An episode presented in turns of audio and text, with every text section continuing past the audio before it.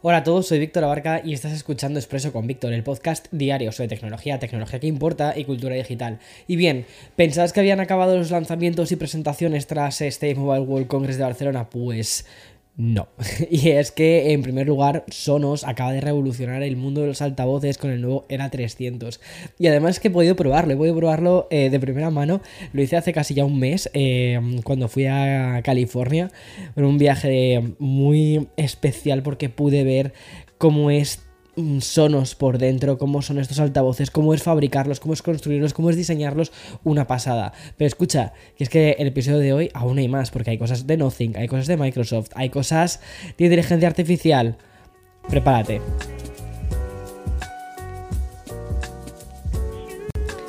Apenas estamos entrando en marzo, pero creo que podemos confirmar ya que el 2023 es un año que no vamos a olvidar. Y esta reflexión la digo con una connotación positiva, pero totalmente al 100%, ¿vale? O sea, a diferencia del 2020. Gracias, chao.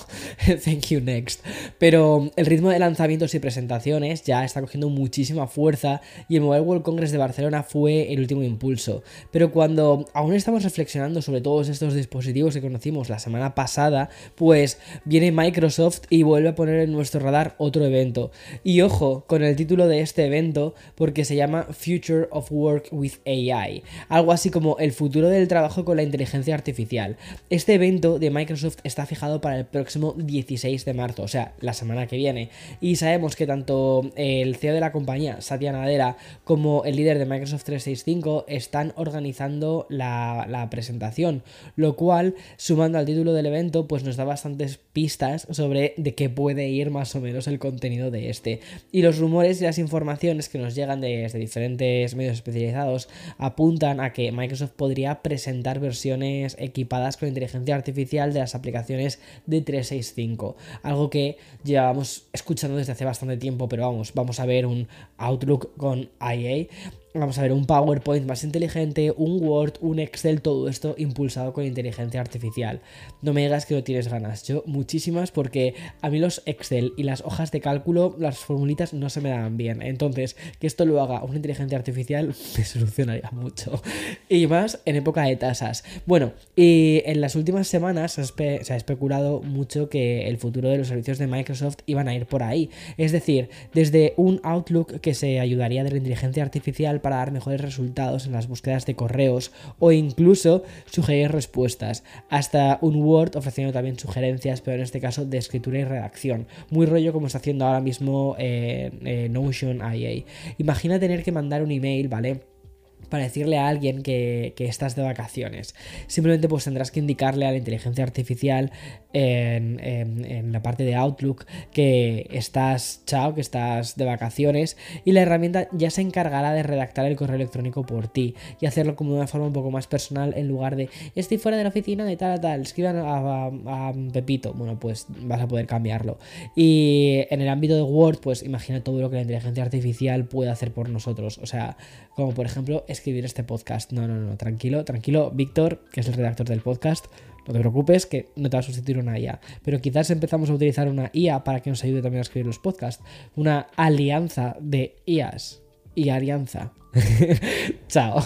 Bueno, de hecho, Microsoft ha anunciado ya ciertas funciones de inteligencia artificial orientadas al mundo empresarial. Por ejemplo, Dynamics 365 y Viva Sales ya disponen de un copiloto. me estoy, riendo de, en fin, de mis tonterías. Bueno, eh, disponen de este copiloto de inteligencia artificial, lo de Dynamics 365, que son herramientas mucho más profesionales y va a ayudar a responder chats y correos electrónicos de clientes, también a, resumir reuniones de Teams y a explorar incluso datos de marketing. Ya sabes, el próximo 16 de marzo tenemos un nuevo evento al que vamos a seguir con mucha atención y te podré contar todo esto a través de Expreso con Víctor. Bueno, y no dejamos Microsoft y que además quizás está siendo la, empresa que más información relacionada con la inteligencia artificial está generándonos durante este 2023. Y mm, además quiero contarte Porque además de anunciar el evento relacionado con la inteligencia artificial que vamos a ver el día 16 de marzo, pues hoy también ha anunciado que Outlook va a salir para Mac y va a salir, va a salir de forma gratuita. Es decir, ya teníamos Outlook para Mac, ¿vale? Pero mm, formaba parte de la suscripción de 365. Bueno, pues ahora va a ser gratuito. ¿Desde cuándo? Desde hoy mismo. Es decir, los usuarios no tendrán que suscribirse a Microsoft 365 ni tener una licencia adicional, nada. Desde Microsoft han señalado que han rediseñado y reconstruido Outlook para Mac teniendo en cuenta el rendimiento, la confiabilidad y también la accesibilidad. Y obviamente esta descarga gratuita hará que muchísimos usuarios de Apple utilicen un servicio que no lo iban a hacer de otro modo. Dicho más claro, Microsoft está intentando impulsar la adopción de Microsoft 365 y Office entre las personas que tienen un Mac. Este Outlook gratuito para Mac no es el que pueden conocer los usuarios de Windows, ¿vale? Ya que esto, este, este nuevo está optimizado para Apple Silicon y está rediseñado desde cero con el fin de aprovechar las características de los dispositivos de Apple. Esto es una cosa que me gusta mucho de Microsoft, que hacen un software muy bien hecho, o sea, son unos cracks a nivel de software. Saben qué cosas tienen que hacer en Windows, saben qué cosas tienen que hacer en, en, Mac. Y les está quedando, están haciendo una suite de ofimática de 10. Bueno, y entre mm, las opciones que encontrarán sus usuarios, pues encontramos la posibilidad de enviar un correo electrónico desde Mac y continuar editando el borrador en el iPhone. La función de perfiles que vinculará los modos de enfoque del Mac van a ayudar también a los usuarios a limitar las notificaciones cuando se concentran en el trabajo y el uso de varias cuentas de correo electrónico en otros servicios como Gmail, iCloud y también Yahoo, porque sí, sigue habiendo gente que utiliza Yahoo. Y por supuesto, funciones como widgets para el calendario o la mm, visualización de la agenda en la barra del menú. Una cosa que me gusta mucho de Outlook y uno de los motivos por el que yo lo uso es porque desde una misma aplicación tienes un vistazo tanto a los emails como a los eh, como al calendario en general. Y eso es algo que me mola. Bueno y hablando de agendas ya puedes ir apuntándote a otro evento tech porque ya tenemos el siguiente evento o el siguiente anuncio de la compañía con más hype de tecnología del mundo diría o una de las no diría una de las más que es Nothing. Y es que la compañía fundada o co-creada por CalPay ha programado un evento para presentar sus nuevos auriculares de nueva generación que serían los Nothing Ear 2. ¿Para cuándo? Para el día 22 de marzo. Los Nothing Ear 1 ya sabes que significaron no solo fueron los primeros auriculares que lanzó la marca y también le sirvieron pues para tantear un poquito el mercado, sino también resultaron unos ser unos auriculares muy interesantes a nivel de diseño, mm, con ese diseño transparente que dejaba ver los componentes, no había, mm, no había pegamentos, no había cosas mal puestas, no, todo estaba bonito, todo estaba bien. Y además tenía un sonido bastante equilibrado y venía con una cancelación de ruido. Y otra cosa muy interesante era el que el precio al que salieron era de 100 euros, 100 dólares, lo que eh, los convirtió en unos auriculares súper, súper apetecibles. Después vimos unos, eh, después vimos el Nothing Phone One y hace unos poquitos meses vimos eh, los Nothing Stick, que estos no vienen con cancelación de ruido y eran un poco como a medio camino. Sobre todo los Nothing Stick tenían mejor calidad de sonido, pero no tenían cancelación. Entonces ahora nos encontramos con los Nothing Ear 2, que me imagino van a tener, como dice su claim en la eh, información que han compartido, van a tener un mejor sonido, una mejor claridad, supongo que las llamadas, también un diseño bastante parecido. Y si atendemos a los rumores publicados en algunos medios, pues apuntan que estos Nothing Ear mantendrán esta mítica carcasa transparente y más allá de eso, pues se esperan novedades como una reubicación del micrófono que esta vez iría en la zona superior del tallo y algo que mejoraría también la cancelación de ruido. Además, también se habría implementado novedades como la posibilidad de escoger la intensidad de la cancelación de ruido una conexión dual, un modo para encontrar los auriculares en caso de pérdida, eso está muy bien, y también un ecualizador personalizado. Tiene muy buena pinta. A mí personalmente Nothing es una compañía que me gusta muchísimo y, y, tengo muchas ganas de ver todo lo que tienen que presentar este año. Hasta aquí puedo decir. Bueno, y tras un par de noticias de Microsoft, una de ellas que interpelaba directamente a Apple y otra de Nothing, pues nos vamos ahora a otro gigante, a Google. Porque este gigante tecnológico ha publicado una actualización sobre el Universal Speech Mode. Es decir, el sistema de, la empresa describe como un primer paso crítico para lograr su objetivo de crear un modelo de lenguaje de inteligencia artificial que sea compatible con mil idiomas diferentes y que esto ya de hecho lo anunciaron en noviembre del año pasado. Fue en esa época del 2022 cuando Google también anunció sus planes para crear este modelo que pudiese ser utilizado por, por mil idiomas, como te contaba. Y y estos son los más hablados de todo el mundo. Presentó su modelo Universal Speech Model, al que Google describe como una familia de modelos de voz de última generación, con 2.000 millones de parámetros entrenados en 12 millones de horas de voz y 28.000 millones de oraciones en más de 300 idiomas. ¡Wow! Bueno, y según ha explicado Google, YouTube ya utiliza este sistema para generar los subtítulos y también es compatible con el reconocimiento automático de voz, lo cual permite detectar y traducir automáticamente idiomas como el inglés o el mandarín. Y actualmente Google afirma que su sistema admite más de 100 idiomas y servirá como la base para construir un sistema aún más expansivo. Y al parecer, según informan desde The Verge, Meta también está trabajando en una herramienta de traducción de inteligencia artificial muy parecida a esta, aunque están todavía en una fase muy inicial y parece ser que Google ya lo lleva en una fase bastante, bastante avanzada. Bueno, y otra cosa que tengo que decir, si has entrado recientemente en, Google Work Workspaces, ya sabes, la hoja de cálculo de Google, el, el de textos, el de el equivalente a PowerPoint, has visto que han cambiado el diseño. Y es que acaban de empezar a hacer esto, o sea, van a ir poquito a poco, ¿vale? Lanzando el diseño de mm, la tercera versión del diseño este que, llevan implementando desde hace, desde hace, bastante tiempo.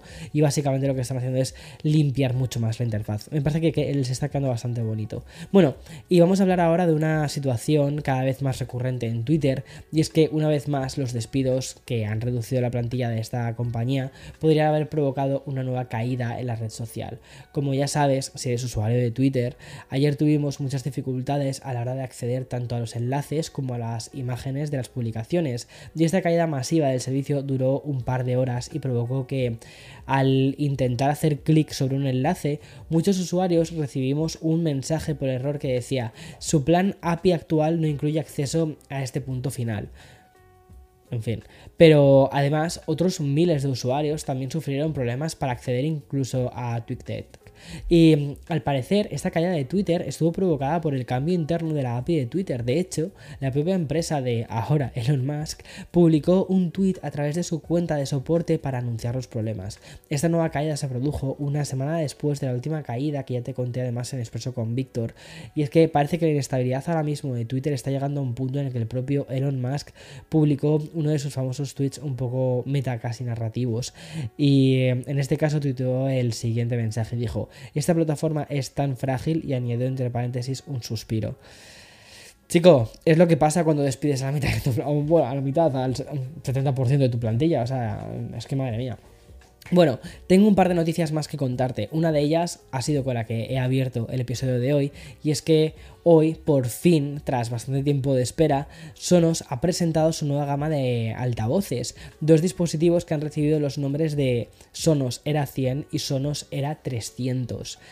Y he podido probarlos.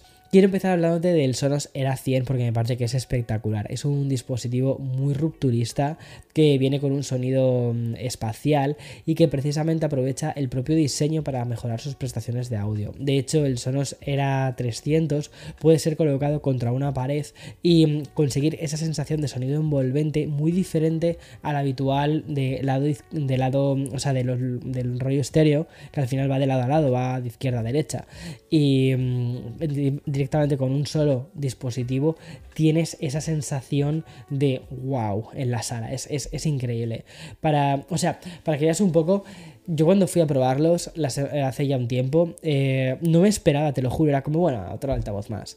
Hasta que lo probé, me pusieron una canción de Phineas y dije, wow, ¿qué es esto? O sea, ¿qué es esto? Brutal.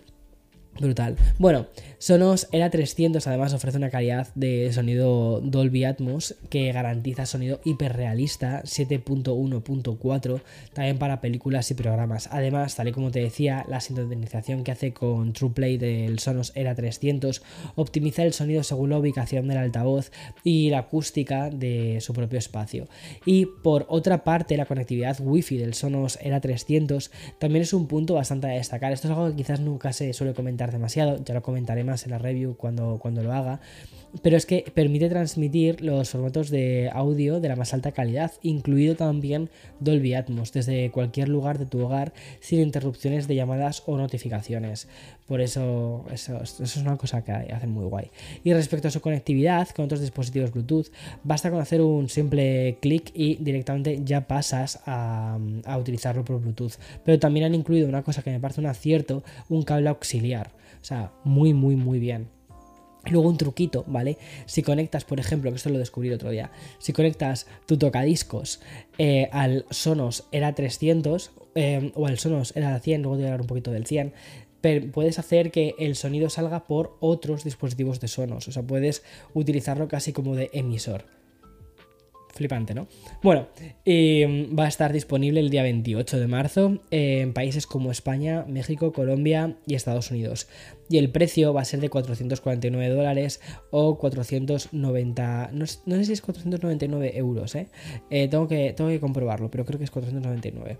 Y respecto al Sonos Era 100, tal y como indica la propia compañía, mm, pues es una actualización del Sonos One, pero con unas mejoras en forma de la arquitectura acústica de doble Twitter, es decir, es un dispositivo que va a producir una separación estéreo muy detallada, lo cual eh, es un, da un 25% más de profundidad en los graves que un woofer de gama media. A ver, esto es como la parte más técnica.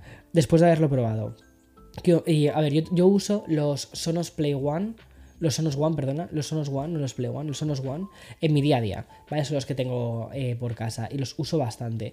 Después de haber probado el, el Era 100, sí que noto el punch, ¿vale? El, el punch más fuerte. ¿Sabes? Eso es lo que, lo que más se nota. Luego, la separación de voces, la claridad y tal, ya me lo daba realmente el, el One. Es decir, el One me parece que es, sigue siendo estupendo. Pero es verdad que los bajos potentes han hecho muy buen trabajo, ¿eh? Y no es mucho más grande, es un pelín más grande, pero no mucho más grande. Muy curioso. O al menos la sensación que me da es que es un pelín más grande. Bueno, y cuando va a estar disponible el día 28 de marzo, pero en este caso va a estar a 249 dólares, más, más, más económico muy guay lo que ha sacado Sonos. Y ya para terminar, así como una cosa súper rápida, hoy hemos conocido así, o información casi de última hora, Apple ha lanzado su nuevo iPhone 14 Plus eh, y el iPhone 14 en color amarillo. Este es el iPhone 14 en color Midnight, ¿vale? Eh, me toca hacer con el amarillito, me parece súper bonito también. Y mm, lo han sacado así como... ¿Te acuerdas de ¿Te acuerdas del iPhone 11? Mm, el iPhone 11 creo que fue el último que llegó a salir en amarillo. Cierto, el iPhone 10R también salió en amarillo. Pero luego ya el iPhone 12 no, no tuvimos ningún amarillo. iPhone 13 tampoco. Y ahora el iPhone 14 retomamos el color. Además así como un color muy primaverita, muy verano. No sé, me gusta, me gusta. Muy bonito. chao, hasta mañana más y mejor. Chao, chao, chao.